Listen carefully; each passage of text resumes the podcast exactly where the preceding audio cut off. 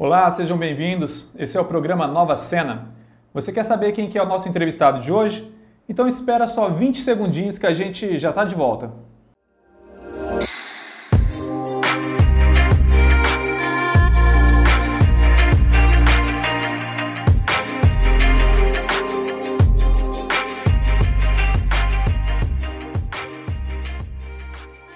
Um oferecimento Paraíso Supermercados e Nova News, a notícia com credibilidade. E o nosso entrevistado de hoje é o pastor Reinaldo, subtenente de Souza. Como que eu chamo o senhor? Seja bem-vindo. Ô Marco, obrigado pelo convite, obrigado por estar aqui com vocês, é uma grande alegria. É, Reinaldo, né, porque subtenente já, por mais que o militar não se aposenta, ele vai para a reserva, mas hoje, né, a gente já está aí na, na vida civil, então pode me chamar de Reinaldo, que fica aí tudo tranquilo. E entre essa vida militar, essa vida eclesiástica, não sei se eu posso chamar assim, como que foi entrar nesse meio da, da, da igreja? Veio primeiro a, a, a igreja, depois o, o, militarismo, como que aconteceu isso na sua vida? É, primeiro veio o militarismo, né? Eu sou militar desde os 19 anos de idade, foram três anos de exército e logo em seguida fiz o concurso em 96 para o bombeiro, entrei em 97. E no ano de 2012, então, é que eu fui ordenado pastor. Então, um então passou um tempinho, né? Já aqui em Nova Andradina? Isso, já aqui em Nova Andradina. Mas eu me converti no ano de 2000. Então de lá para cá a gente vem trabalhando na igreja. Mas o chamado para ser pastor realmente aconteceu em 2009 e como você sabe, os nossos pastores batistas vão para o seminário, estudam por três anos, fazem o bacharelado de teologia e depois são aceitos pela igreja, passam por um concílio examinatório. Em 2012 eu passei por esse concílio e estou aqui na Igreja Batista até o dia de hoje, né? Amanhã já não sei. É. Essa questão, o senhor falou que entrou no, no âmbito militar aos 19 anos, provavelmente tinha terminado o ensino médio poucos anos antes. Qual foi a, o que, que pesou para você optar por essa, por, essa, por essa função? Na realidade, eu acredito que nós, Marcos, somos movidos por sonhos, né? Eu penso assim. Então, desde criança, muito criança, eu sonhava em usar farda. Policial, não, é bombeiro foi, não, não pensava em bombeiro. Mas ser policial, servir as Forças Armadas. E Deus me deu a oportunidade de sair lá da minha cidade do interior, Panorama, interior de São Paulo aqui, e me alistei em Campo Grande. E aí fiquei, fiz o primeiro ano obrigatório, né? E depois fui convidado para ficar mais dois anos é, servindo como soldado engajado. E de lá, então, no último terceiro ano, eu fiz o concurso do bombeiro. E aí dei continuidade à carreira militar, deixei o exército fui para o, para o corpo de bombeiros. E quando você chegou no corpo de bombeiros, qual que foi a impressão? Deu aquele choque de realidade? Por, é muito diferente, por ser muito diferente ou não do exército? Sim, muito diferente. Só sobra alguma coisa do Exército a parte de organização militar. Mas as funções, as atribuições, elas são totalmente diferentes, né? O Exército a gente está ali, é quartelado com a vivência do quartel, somos um país pacífico, né? Não estamos em guerra, não sei alguns países em que o Exército brasileiro ele faz algumas algum trabalho, no caso na época era o Haiti e alguns outros países, mas é, no bombeiro não. No bombeiro você entra para uma atividade extrema, contínua, é, novidade todos os dias, situações adversas todos os dias. Então, assim, é um choque muito grande de realidade na função. Para quem já é militar, sofre menos, porque já vem do contexto militar. E o bombeiro, e o bombeiro é militar. Então, mas na questão de atribuição, é, são coisas totalmente distintas, bem diferentes. O senhor falou a respeito de situações adversas. Entrou jovem no, no, no âmbito militar, já foi para a reserva.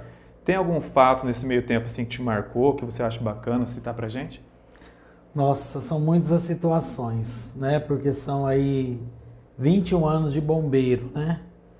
Até eu, eu, eu pedi a reserva. São muitas situações. O que mais marca a gente é o sofrimento, né, Marco? É. Ser humano. É, são famílias que perdem seus entes queridos, são pessoas que perdem os seus patrimônios. Então, na maioria das vezes, o bombeiro ele está trabalhando em questão que há um sofrimento ali, né? E a gente não é só bombeiro, a gente tem que ser psicólogo, tem que ser amigo, Isso tem que confortar. Tem né? como separar? É um momento de tensão. É né? um tudo dentro de um todo, né? Porque a gente não pode, às vezes a pessoa está nervosa, os parentes estão nervosos com aquela realidade, com aquela situação. E o bombeiro ele é treinado para isso. Ele é treinado para, além do atendimento ali, naquele local, né, da, da, do sinistro, do acidente, ainda dá um conforto para quem está ali ao lado, sofrendo com aquela situação adversa. Então nós sempre temos tido esse cuidado, né? Sempre tivemos, eu sempre tive esse cuidado de tratar as pessoas também envolvidas com muito carinho, muito respeito, ouvi-las ali depois do, do acidente, né? Depois já entrega, entrega a vítima aos cuidados médicos, dá um, um atendimento um pouquinho maior para a família que está ali. Então a gente faz de tudo um pouco.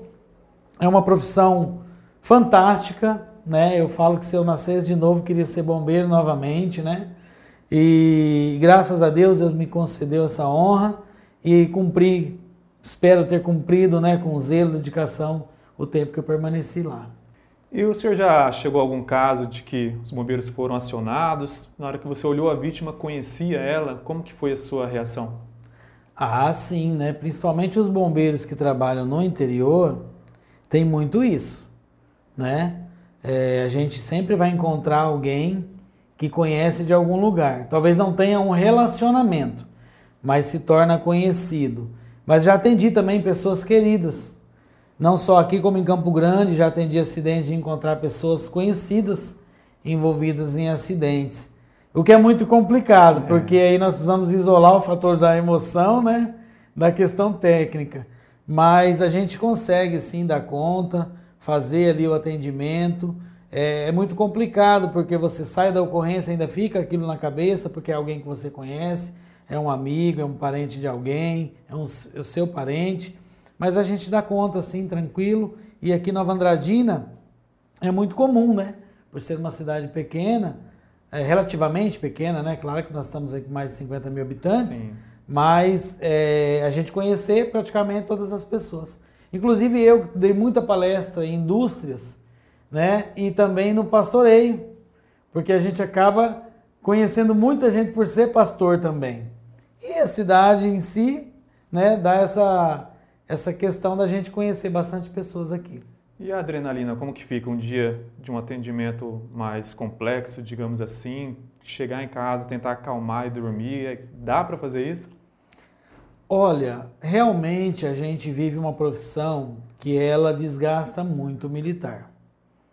É, o bombeiro, ele termina a carreira dele, muitos de nós, bem desgastados, justamente por isso, né?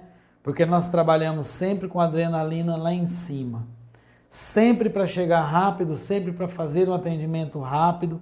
E mesmo que estando no quartel, a mente está todo momento alerta para que se acontecer a gente já sair ali para atender. Então todo momento a gente está sem contar que a gente ama muito a profissão. Então às vezes aconteceu várias vezes, mesmo de folga, em grandes eventos, a gente ser convocado para ajudar em atendimento. Existe uma escala chamada escala de sobreaviso, pelo menos tinha até 2018. Eu não sei se hoje existe mais, né? Mas tinha, que você estava em casa, um grande acontecimento, ele ligava para você, olha, vem para cá que a gente precisa. Então, às vezes você está no seu sofá assistindo um jogo, assistindo um filme, você tem que sair dali, sair do zero ao 100 em questão de segundos para poder atender. Então, a gente tem um desgaste muito grande. As pessoas falam, às vezes, os militares aposentam cedo. Mas não é que o militar aposenta cedo, é porque a profissão exige demais. Então, 30 anos de trabalho é, numa corporação, você sai realmente. É, se você pesquisar, às vezes, a, a taxa de mortalidade dos militares é bem abaixo do que a, a, a que o IBGE coloca na, na, como a normalidade. Por quê? Porque a gente às vezes sai com problemas cardíacos, problema mental, problema os mais diversos possíveis, né? Devido a essa adrenalina sempre em alta, sempre em alta. E você acumula isso durante 30 anos, o que, que sobra para sua aposentadoria, né? Quase que nada. Eu fico imaginando, perguntei sobre essa questão da adrenalina, por exemplo, eu não, não vi nenhum estudo, mas Fico no campo leigo imaginando alguém que não saiba lidar com essa adrenalina. Creio que o Corpo de Bombeiros até instrua a respeito disso, mas que pode, por exemplo, desencadear em vícios, alguma coisa que a pessoa acabe encontrando um meio de falar, de conseguir baixar a adrenalina para dormir, para descansar. Então é muito importante né, encontrar esse meio termo. Né? É verdade. Na realidade, eu sempre conheço, né, companheiros que realmente eles desafogam, né? Sim. E em certas situações, como o álcool, às vezes o cigarro. Temos amigos que, que fumavam até bastante, né? É, para poder fazer essa descarga. Eu busquei isso na religião, então, é, para mim, estar numa comunidade religiosa me ajudou muito. Tenho também amigos católicos que fazem a mesma coisa, né? É, então, assim, existe muito isso, existe muita, muita gente que, que busca esse lado de descarregar isso aí, o que é muito prejudicial, né? Uhum. Para si, para a família. Posso citar casos, né? Mas eu conheci pessoas que realmente saíam do trabalho e às vezes descarregava na bebida, no cigarro, é, em tantas outras situações né, que se apresentam. O que eu acho bacana, legal dos bombeiros é que não é de hoje é uma das corporações, entidades públicas com maior aceitação, maior aprovação da população. Para o senhor, a que, que se deve? Eu acredito que se deve à própria função. Né? É, nós temos os nossos companheiros policiais. Então, os policiais, eles vão sempre chegar numa questão de conflito. Eles vão chegar para prender o filho de alguém, né? Uhum. Para partar a briga de uma família. O bombeiro, por si só, você só vai chamá-lo para te ajudar em algo. Geralmente naturalmente, tem um, um, um, polo só, né? Isso. Então, naturalmente, naturalmente, é, as pessoas vão pegar um vínculo maior com o corpo de bombeiros, porque é óbvio, é uma coisa natural. Eu sou pós-graduado em sociologia. Então, a gente estuda que conforme você atua em certas áreas, as pessoas vão gostar mais de você, de você ou não. Né? Conforme você atua dentro da sociedade, vai atrair para você. Então, às vezes, eu até acho muito injusto com os policiais, né? Ah, o bombeiro é amado, o policial parece que. E não, na realidade, o policial, ele também tem todas as qualidades, eles estão aí para proteger a sociedade, né? Mas a função, às vezes, é ingrata. Sim. Porque ele só vai chegar para fazer apreensões, para fechar um bar, para atender uma briga de família. Então, obviamente, ele vai estar envolvido diretamente em conflito. O bombeiro não. Né? As pessoas, ninguém vai chegar assim, a maioria das vezes vai dizer, graças a Deus a PM chegou. Mas o bombeiro, graças a Deus, o bombeiro chegou, né? Então, Sim. naturalmente gera. Agora, é claro, é, a corporação tem no, os seus méritos, Trabalhamos sempre buscando a excelência, tratar o ser humano como ser humano, nunca deixar que seja apenas um CPF ou um contribuinte que sofreu um acidente. Ali é uma pessoa, né? Ali é alguém que precisa de ajuda, precisa ser assistido.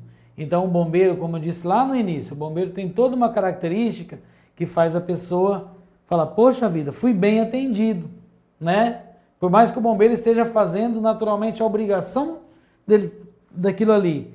Mas um pouquinho a mais que ele dá torna essa aceitação muito grande diante da sociedade. E para você que está gostando da nossa entrevista, espere só um minutinho que a gente já volta. Vamos para os nossos comerciais. No Paraíso Supermercados tem oferta todo dia e muitas opções para você que quer presentear aquela pessoa especial, além de uma linha completa de pijamas, lingeries e moda fitness. Paraíso Supermercados. Acesse nossas redes sociais e fique por dentro. E nós estamos de volta. Pastor, ou subtenente, ainda não consigo encontrar um jeito de falar. É, e quando você passou no concurso? Eu sei que tem um processo aí que demanda, tem um hiato aí entre a aprovação do concurso e o ingresso na academia. Soube que o senhor passou um período aí com algumas mandiocas nas mãos. Conta pra gente. Ó, oh, depende, a mandioca. Né? mandioca literal, né? Literal. É, na, na realidade, essa história é muito interessante, né? Porque eu estava servindo o exército e eu dei baixa para poder entrar na corporação, né? No bombeiro. E nesse intervalo demorou para chamar é o que acontece hoje com todo mundo que faz Natural, né? concurso, natural. Só que na minha, no meu caso, eles, eles convocaram e eu dei baixa e fui convocado. Só que o grande problema foi que teve que dividir as turmas. Então, eu na época eu me lembro que eu era o número 146. Então dividiu por 100, turmas de 100. Nossa. E, e eu fiquei né, para a segunda turma.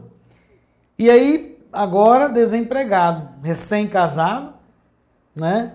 E desempregado. Então eu não tinha o que fazer, fui trabalhar para descarregar caminhão de mandioca, Rapaz. né? Serviço muito, apesar de já ser desde os 12, 13 anos de idade, trabalhar já com serviços né, pesados, mas foi muito difícil, porque a gente tava tranquilão, né? Soldado ali, o exército naquela época ganhava- pagava até relativamente bem. E eu falo naquela época, né? Porque eu não sei agora, né? Naquela época pagava. E aí, de repente, está eu chegando todo sujo, né? Os vizinhos sem entender nada, né? Ué. O cara chegava aqui todo arrumadinho, agora tá. Mas eu posso deixar, aproveitar, Marco, para falar pro pessoal. Sim, claro. É, muitas pessoas, queridos, eles esperam né, a banda passar.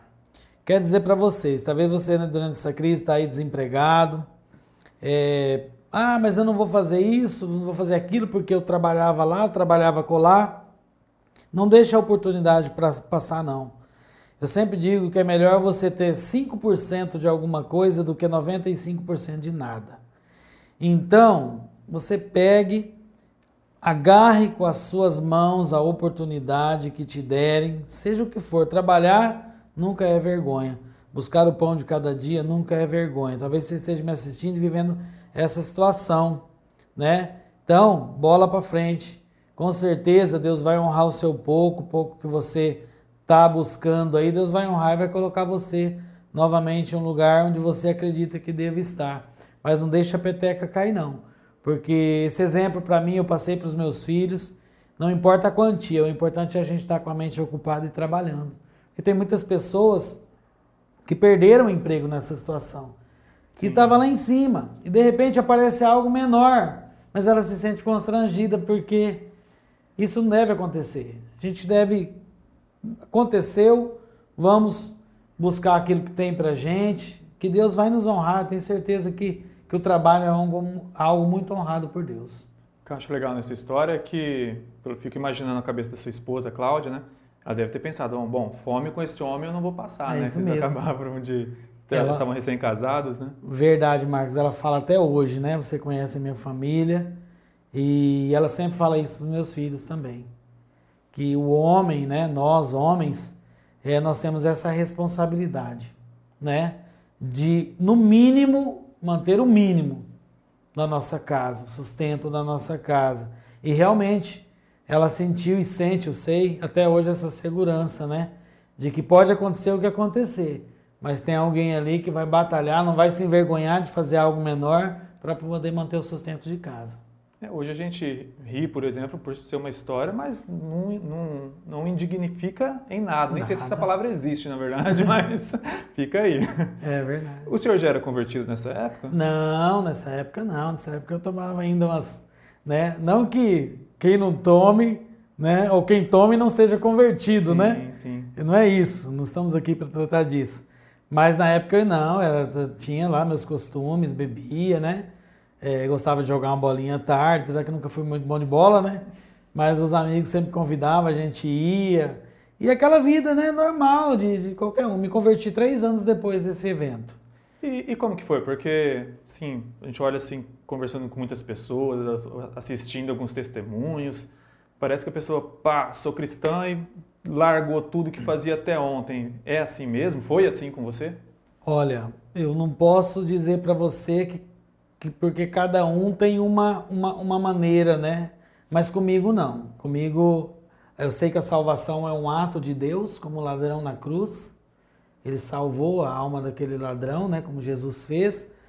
Mas há um processo de limpeza, né? Há um processo de descontaminação, que a gente costuma chamar de santificação, que vai continuar a vida inteira. Tem pessoas que ele acredita que se ele se converter hoje, ele pá, né? Chega nasce uma asa atrás, né? Tão santo que fica, né? No meu processo não foi assim não, Marcos. Eu busquei a igreja porque eu estava perdendo a minha família, né? Eu, eu bebia demais, tinha um problema com bebida alcoólica, né? É, festas, essas coisas. E eu estava perdendo realmente a minha família na época, minha esposa e o meu filho, Mateus. Então, assim, eu Deus falou ao meu coração e eu busquei uma mudança. Deus me encontrou no caminho, né? E eu tive o processo. Então eu me converti, mas eu assim, eu ainda naquele princípio eu tinha uma vontade de tomar bebida alcoólica. Eu tinha muitos costumes, né? É, de palavras. Então essas coisas elas com o tempo elas foram sendo moldadas e modificadas. Então a minha conversão, a minha salvação, eu creio que foi um ato de Jesus Cristo na cruz, né? E amém. Agora o processo de santificação, ele iniciou lá, ele vai terminar o dia que, que eu deixar esse corpo aqui, né? E partir para a glória que para a glória eterna que Jesus prometeu para nós. E sobre o pastoreio, como que foi? Quanto tempo o senhor passou nesse processo de conversão até o pastoreio? Como que surgiu? Porque o senhor era militar, uma coisa assim mais, mais bruta, digamos assim, né? Uhum. Hierar, hierarquia, disciplina Isso. e de repente aparece esse Reinaldo manso. manso e suave. Olha, então, eu na realidade, desde quando eu fui para a igreja, eu sempre exerci liderança. Eu não sei se liderança é algo que se nasce, né? Há uma tese aí, né? Uns acham que a gente adquire, outros acham que a gente nasce líder. Eu até então, na minha vida, até os 18 anos, eu não me via líder de nada. Eu sempre tive muita muita influência com os amigos e tal, de organizar as coisas e tal, mas eu não me via como ninguém influente ou para liderar. Pois entrando na corporação, naturalmente vai afluindo alguma coisa, né? E, e quando eu é, me converti no ano de 2000, me converti, minha, minha, para você ter uma ideia, minha, minha, única, minha última ressaca pesada foi na, no Mundial que o Corinthians ganhou em 2000. Marcou por causa disso. Tá de 2012, é, é, em 2012. Olha que coincidência. 2012 ganhou de novo, eu fui ordenado pastor, né? Olha só, Coringão. O Coringão aí na história, né? Mas foi a última comemoração mesmo, que eu, que eu, que eu me lembro a data certinha por causa disso. Então acho que foi dia 9 de janeiro, de fevereiro, e eu me converti no dia 12 de 12 ou 13 de fevereiro, uma coisa assim. Foi no comecinho de fevereiro, as datas agora não me lembro Sim. bem. Em 2012, até então, o processo trabalhando na igreja como líder em todos os setores, sempre fui exercer liderança na igreja. Em 2009 eu senti o desejo, na realidade, não de ser pastor. Eu entrei, pra, eu queria ser capelão militar. Então, para ser capelão militar, você precisa ter bacharelado em teologia e três anos de experiência pastoral. Então, esse foi o processo para eu ser pastor. É, porque eu acredito que quem quer ser pastor não é pastor. Não é, né? Eu tenho isso comigo. Tem gente que fala, ah, eu quero ser pastor, eu quero ser pastor.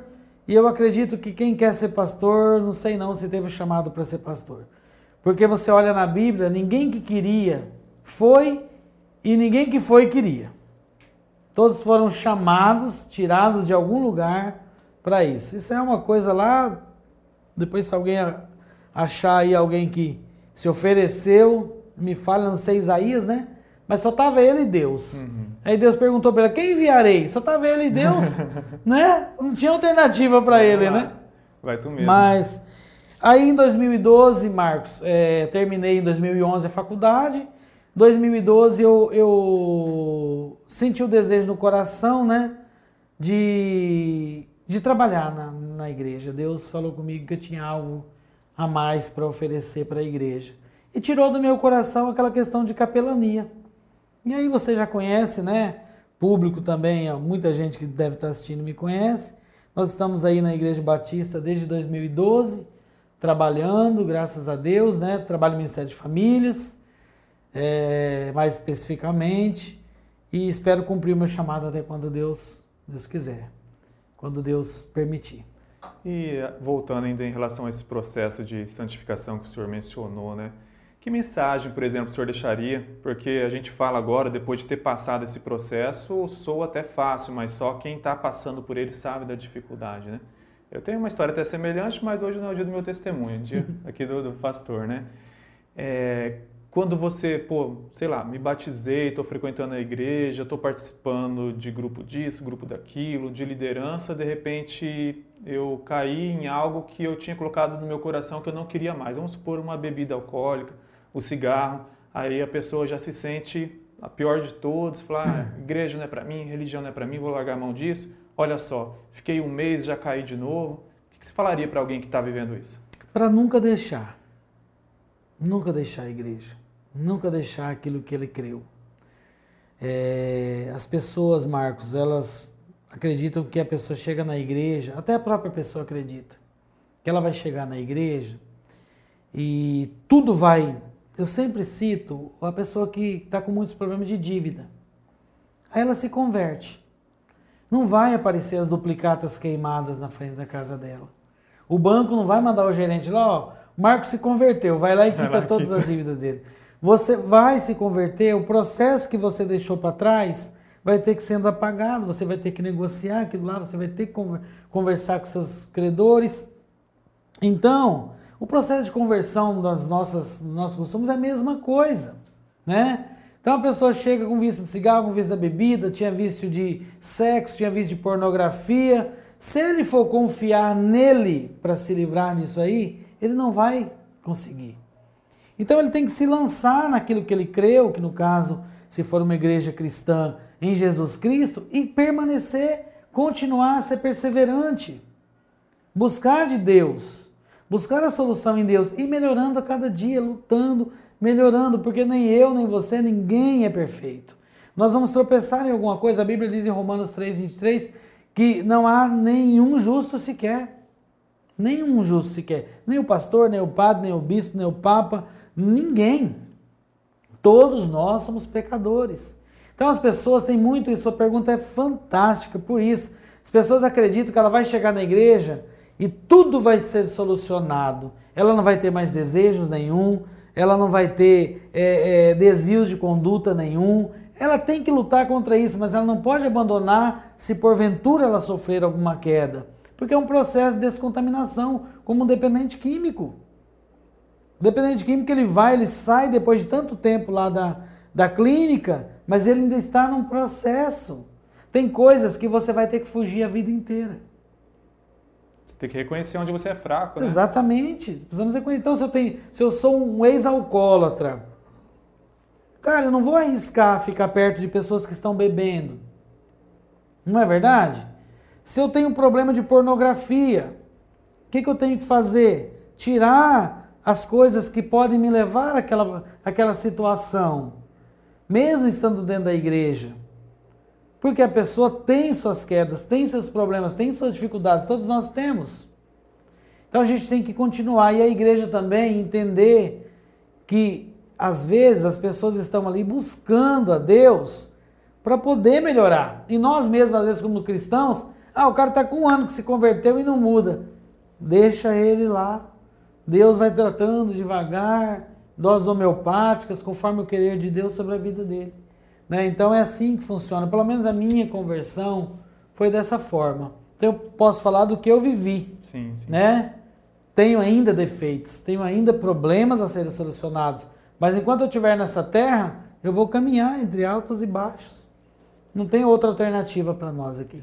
Eu achei bacana a fala do senhor, porque num período que a gente está, que fala muito sobre teologia da prosperidade, falar sobre esses assuntos que deveriam ser corriqueiros acaba sendo um pouco tabu. tabu. E por falar em tabu, na última semana a gente entrevistou a psicóloga Gisele Gotardi falando sobre prevenção ao suicídio dentro das, das ações do Setembro Amarelo. Do ponto de vista cristão, como que o senhor observa uma forma da gente tentar combater mais efetivamente isso? A igreja né? Como pastor, eu digo que a igreja, ela tem que ser o ouvido do mundo, né? As pessoas hoje, elas precisam ser ouvidas. As pessoas estão cansadas de ser irmão. As pessoas estão cansadas de 10 fórmulas para enriquecer. Cinco fórmulas para o seu casamento, né? Olha, tal coisa, você se olhar no espelho, vai, você vai vencer. As pessoas já começaram a cansar disso. É. Marcos, as pessoas hoje precisam ser ouvidas, né? O suicídio é um grito desesperado de alguém que não quer morrer. O suicida nunca quer morrer. Ele quer aliviar a dor dele. Às vezes as pessoas estão morrendo ao nosso lado e a gente não percebe. Sabe por quê? Porque a gente não sai do celular 10 minutos para ouvir um filho, para ouvir a esposa, para ouvir um primo, o vizinho, um colega. A pessoa está conversando com você e você está ali no celular, eu estou no celular, um desrespeito total. Essa pessoa vai desesperada e comete algo contra a própria vida. Então, mesmo que a pessoa não vá se converter, porque nós temos um grande problema na igreja, a gente só quer fazer algo para você se você se converter. E a igreja não tá para isso. A igreja está para pregar o evangelho, mas amar o mundo. Porque a palavra de Deus diz, porque Deus amou o mundo de tal maneira. Se Deus amou o mundo de tal maneira, por que, que nós não devemos amar o mundo de tal maneira? Nesse sentido de ajuda, Sim. claro. Né? Ajudar as pessoas. Então o suicídio ele, as pessoas precisam ser ouvidas mais nas igrejas, nas comunidades, é, é, em qualquer lugar que as pessoas estejam, a gente precisa aprender, sentar um pouquinho e ouvir e não chegar com fórmulas prontas, porque fórmulas prontas não vão resolver, não vão mudar a situação de ninguém. Sabe o que, que resolve? É você ter um ombro para chorar, sem julgamentos. Eu sou eu... meio molão, o senhor falando, eu já estou. Tô... Mas é verdade. Eu atendo pessoas, às vezes fico uma hora, uma hora e meia conversando, eu pouco falo. Porque eu deixo a pessoa falar, falar, falar, conversar, desabafar. Não dou conselhos, simplesmente ouvir. E depois a gente vai reestruturando a vida dessa pessoa, vai falando alguma coisinha. Mas tem os psicólogos, tem os pastores, tem o padre, né? Pessoas que estão aí prontas. Então, para você que nos assiste, e está neste momento sofrendo, por favor, né, o Marco tem o telefone, a gente está aí para conversar com você, para sentir a sua dor com você, né, saber qual é a sua dificuldade, chorar junto. É para isso que a igreja existe, para aliviar a dor do mundo também. Né? O sal, a luz, para temperar a sua vida, para iluminar o seu caminho. É para isso que nós estamos aqui, para isso que Deus nos chamou. Pastor Reinaldo, subtenente de Souza, eu quero agradecer essa entrevista. Obrigado, Marco. Testemunho.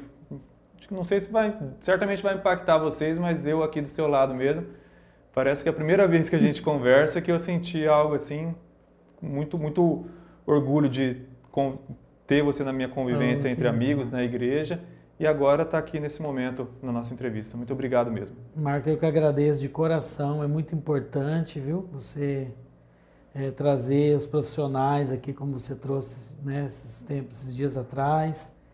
E a gente precisa mesmo né, divulgar muitas coisas, o testemunho da nossa vida e também colocar diante do público né, que para tudo há uma solução.